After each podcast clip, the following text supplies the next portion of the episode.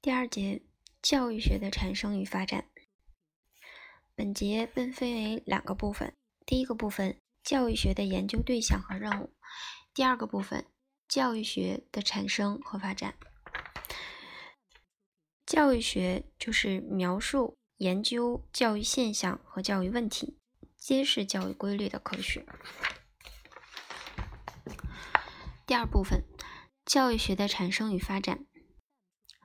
教育学的产生发展，根据其研究方法、理论的成熟水平，可以分为萌芽阶段、独立阶段、马克思主义教育学诞生、现代教育学理论发展。第一个部分，教育学的萌芽。这一时期，无论是中国还是外国，教育学都还没有从哲学、伦理学、政治学等学科中分裂出来，形成自己独立的学科体系。这一时期，中国的代表人物有：一、孔子。孔子是中国古代最伟大的教育学家和教育思想家，以他为代表的儒家文化对中国文化教育的发展产生了极其深远的影响。孔子的教育思想在他的言论记载《论语》中有充分的反映。孔子关于教育作用的思想。孔子认为，教育对国家稳定、社会发展有着作用，提出了“术、富、教”的观点，认为人口、财富和教育是立国的三个要素，提出了“信相近，习相远”的哲学命题，强调后天环境对人发展的影响。二，二。孔子提出了关于教育对象的观点：有教无类。三、孔子关于教育目的的观点：孔子致力于培养一批士和君子，以完善人格为教育目的。四、孔子关于教育内容的观点：《论语》中记载：“子以四教。”文、行、忠、信。文指文化，包括六经、诗、书、礼、易、乐、春秋。行、忠、信是道德行为的规范要求。孔子关于教学原则的方法与观点：第一，因材施教的教学原则。这条原则不是孔子提出来的，而是宋代朱熹在概括孔子教学经验时说：“夫子教人各因其才。”于是有了因材施教的名称。第二，第二，启发诱导的原则。孔子在《论语》中说：“不愤不启，不悱不发，举一隅而不以三隅反，则不复也。”孔子是中国，也是世界上第一个采用启发式教学的人。第三，学思结合的方法：学而不思则罔，思而不学则殆。第四，谦虚笃实的方法：知之为知之，不知为不知，是知也。六，孔子关于道德修养的方法：第一，立志有恒。《论语》中说：“三军可以夺帅也，匹夫不可以夺志也。”孔子教育学生，志于仁，仁是孔子的最高道德标准。第二，自省自克，己所不欲，勿施于人。吾日三省吾身：为人谋而不忠乎？与朋友交而不信乎？传不习乎？第三，身体力行，敏于事而慎于言。纳于言而敏于行，言必行，行必果。第四，改过迁善。第一，要对自己的错误有一个正确的态度；第二，对他人的过错采取谅解的态度。七、教师观：教师要学而不厌，诲人不倦，要为人师表，其身正不令而行，其身不正虽令不从。第二个部分，学记。我国的学记是人类历史上最早出现的专门论述教育问题的著作，被称为教育学的雏形。它大约出现在战国末年，是儒家思梦学派撰写的，比外国最早的教育著作——古代罗马帝国教育家昆体良写的《论演说家的教育》。有的被翻译成《雄辩术原理》一书，还早三百多年。据郭沫若考证，《学记》作者为孟子的学生乐克正。《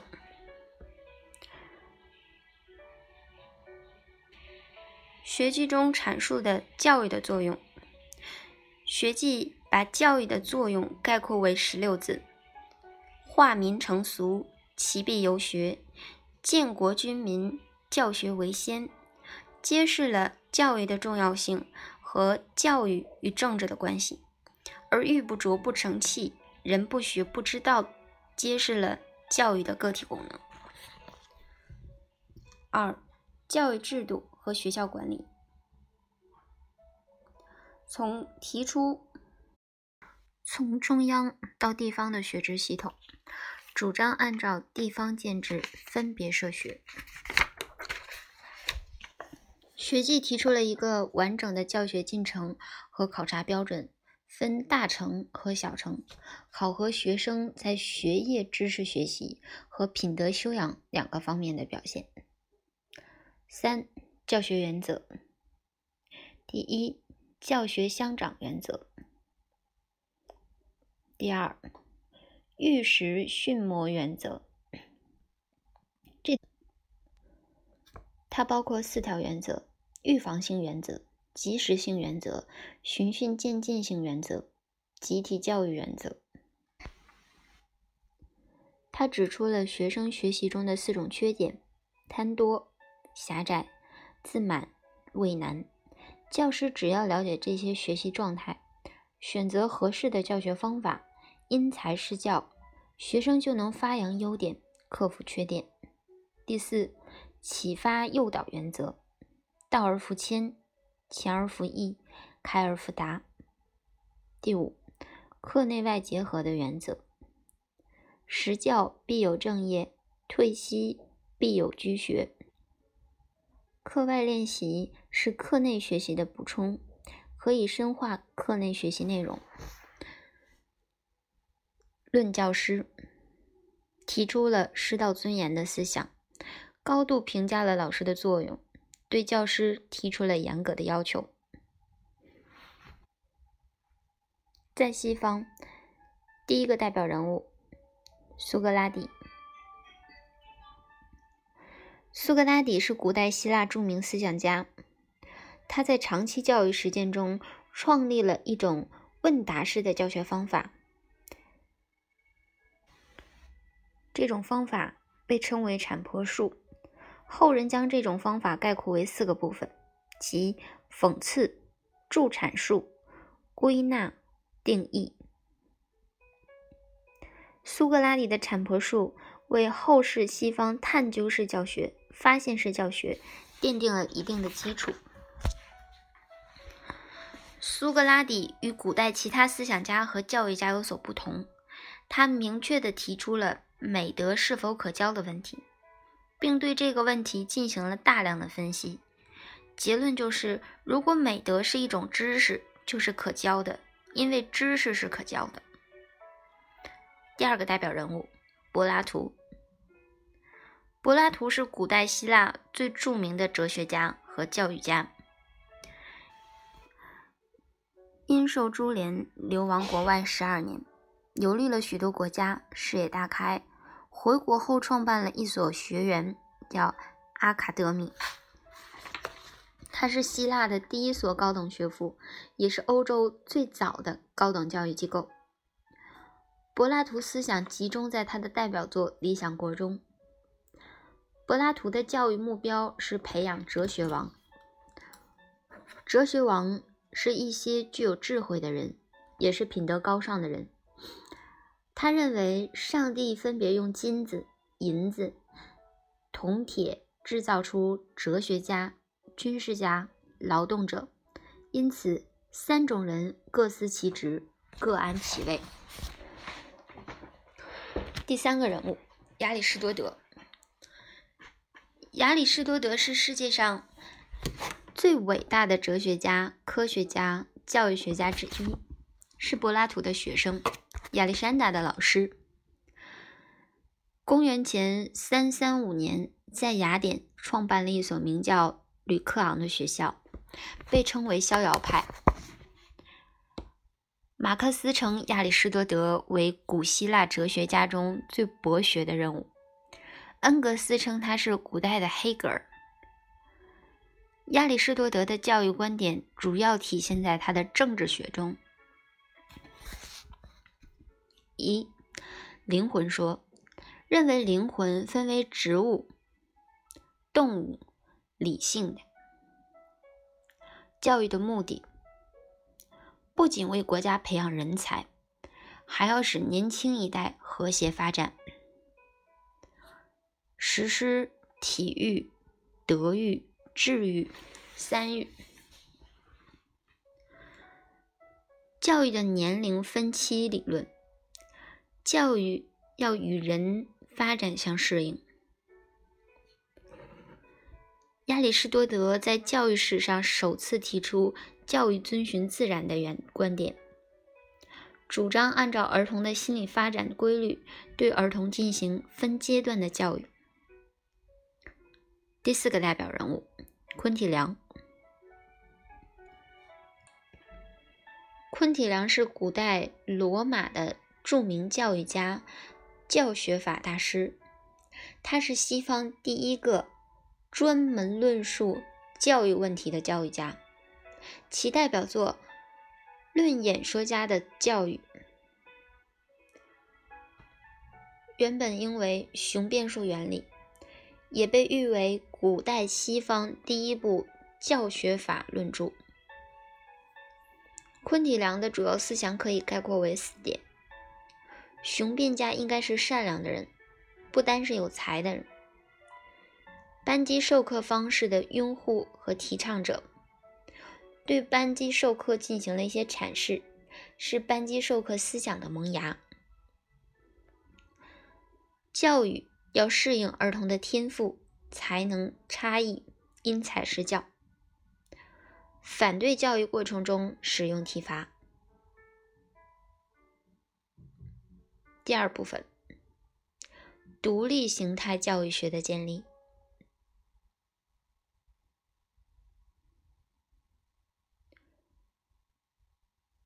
第一个代表人物，近代实验科学鼻祖培根。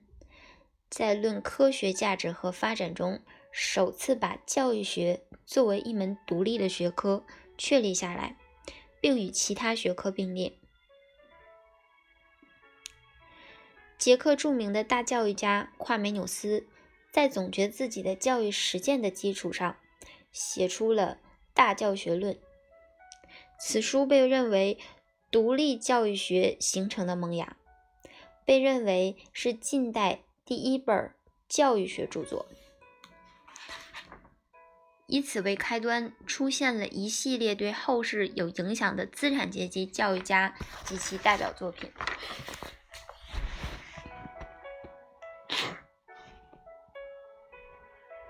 夸美纽斯代表著作《大教学论》。夸美纽斯是捷克伟大的民主主义教育学家。西方教育理论的奠基者，其主要观点有：一、教育适应自然的原则，即教育要遵循自身规律，依据人的天性和儿童的年龄特征；二、他第一次论述了班级授课制和学年制，提出了普及教育和统一学制的思想，建立了教学原则体系和庞大的课程体系。三，提出了泛制教育思想，主张把一切事物交给一切人，一切男女青年都应该进学校。第二个代表人物，洛克。洛克是17世纪英国著名思想家、哲学家、教育家，其主要著作为教育漫画。主要观点有：提出了著名的白板说，认为人生来如同白板，人的知识是学习得来的，人的差别都是由教育产生的结果。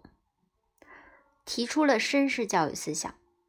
教育目的是培养绅士，他认为培养绅士主要靠家庭教育，而不是学校教育。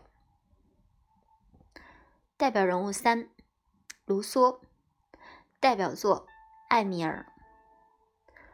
卢梭是18世纪法国著名的启蒙思想家、哲学家和教育家，其主要思想有：主张自然主义教育。认为教育的目的是培养自然人，而不是培养公民。把儿童的发展和教育分为婴儿期、儿童期、青年期、青春期四个阶段，主张根据儿童的年龄和心理特点进行教育。代表人物四：赫尔巴特，著作为《普通教育学》。赫尔巴特是18世纪末、19世纪初德国著名的教育家和心理学家，在世界教育史上被认为现代教育学之父或科学教育学的奠基人。他的《普通教育学》的出版标志着规范独立教育学的诞生，其主要观点有：一。建立教育学理论的两大基础理论：伦理学和心理学。赫尔巴特的主要的贡献在于把道德理论建立在伦理学的基础上，把教学理论建立在心理学的基础上。这也是后人把他的教育学视为科学教育学的主要原因。二。教育的目的是道德和性格的完善。三、教育性教学原则。赫尔巴特第一次提出教育性教学概念，即没有任何无教学的教育，也没有任何无教育的教学，强调不仅要进行知识的传授，同时也要注重道德教育。四、提出了四顿教学法。即明了、清晰、明确的感受新教材，联想，由个别到一般形成概念，系统，新旧观念的组合，方法，练习。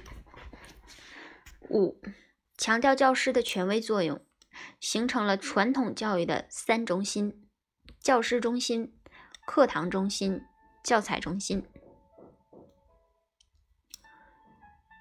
第五个代表人物，杜威。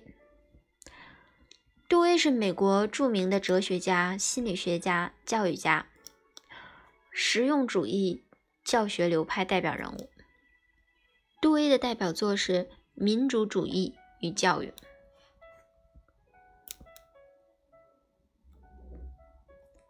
杜威的现代教育思想与赫尔巴特的传统教育思想截然相反，其主要思想有。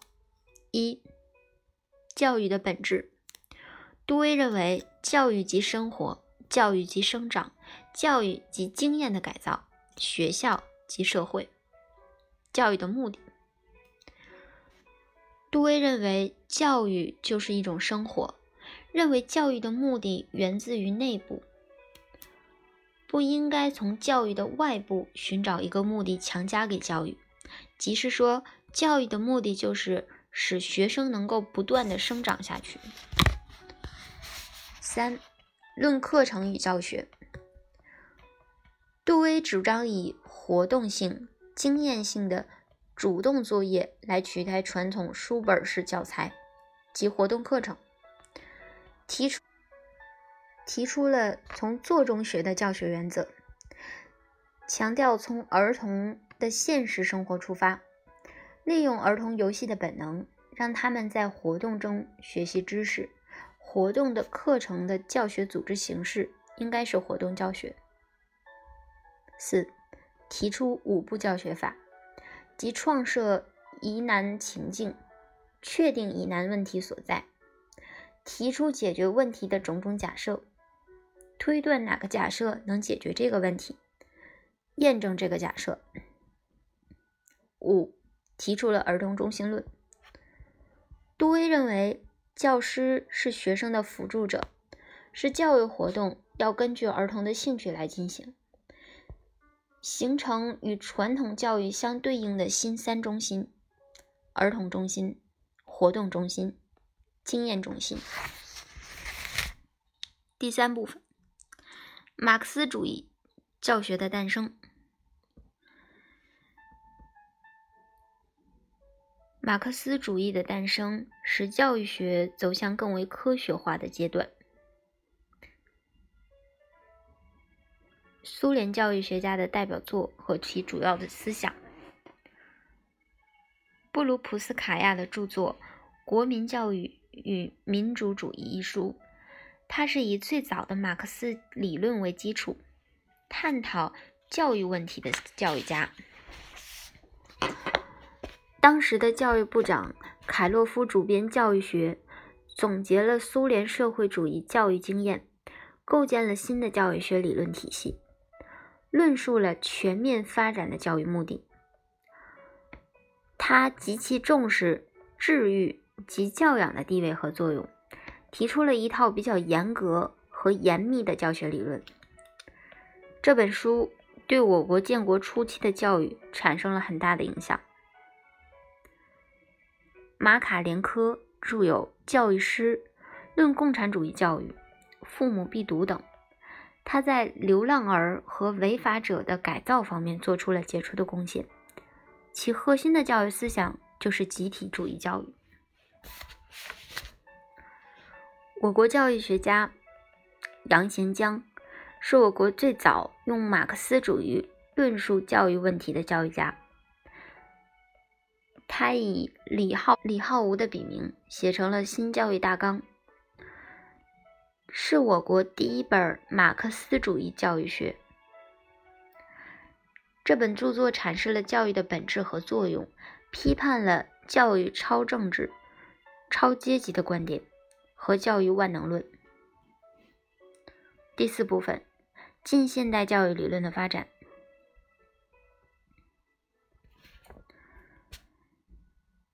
苏联教育学家赞科夫有《教学与发展》一书，它的核心理论是以最好的教学效果使学生达到最理想的水平，以学生的一般发展作为教学出发点，提出了发展性教学理论的五条教育学原则，即高难度、高速度、理论指导实际、理解学习过程。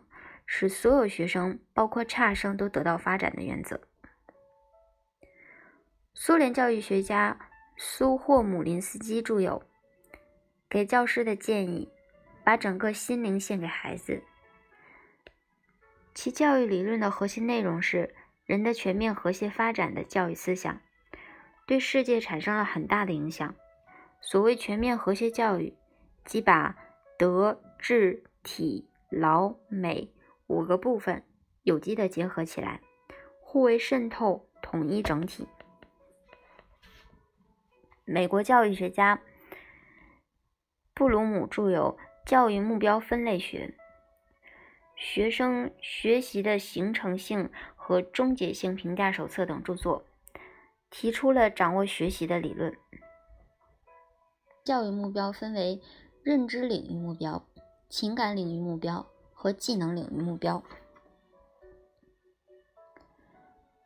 德国教育家瓦根舍因《范例教学原理》创立了范例教学理论。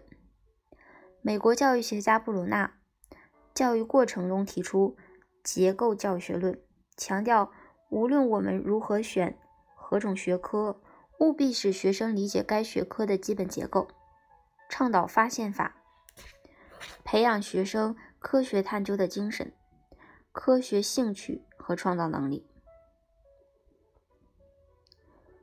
蔡元培是我国近代著名民主革命家和教育家，他为中华民族的进步和发展，为我国的教育事业，尤其高等教育事业的改革和发展，做出了巨大的贡献。